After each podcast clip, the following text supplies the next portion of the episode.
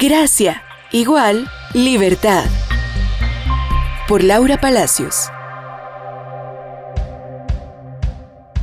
La condenación llega a nuestro corazón cuando ignoramos o despreciamos la hermosa gracia que Dios nos regala. La condenación solo nos trae un sentimiento de culpabilidad junto con la imposibilidad de ser restaurados. Cuando nos condenamos a nosotros mismos o lo hacemos con los demás, estamos volviéndonos sordos y ciegos al amor y misericordia que Dios nos brinda y nos estamos enfocando solamente en el pecado cuando el Señor quiere que nos enfoquemos en su gracia. Por medio de su gracia, recibimos todas las bendiciones que no nos merecemos.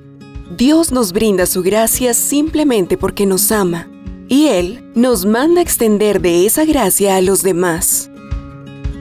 La condenación es uno de los mayores obstáculos para llegar a vivir una vida llena de la presencia de Dios y también detiene muchas bendiciones que Él nos quiere dar. Muchas veces las heridas que nos han causado nos hacen pensar que tenemos el derecho a condenar a los demás por sus acciones.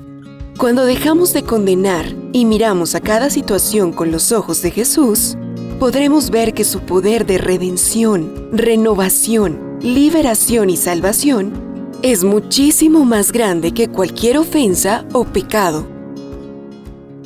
Dios es siempre justo y seca todas nuestras lágrimas. Fijemos nuestra mirada, corazón y pensamientos solo en Él y su palabra, y a su tiempo, Él hará justicia en cada vida y situación. Dejemos la condenación a un lado y abracemos con toda fuerza la preciosa gracia que Dios nos brinda y la cual Él desea que también compartamos con los demás.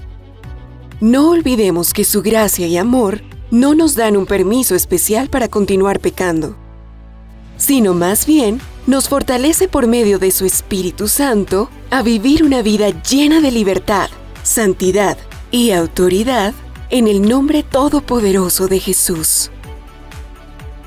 Pero a cada uno de nosotros se nos ha dado la gracia conforme a la medida del don de Cristo. Efesios 4:7. Porque la gracia de Dios se ha manifestado para la salvación de todos los hombres. Tito 2:11. oasisred.com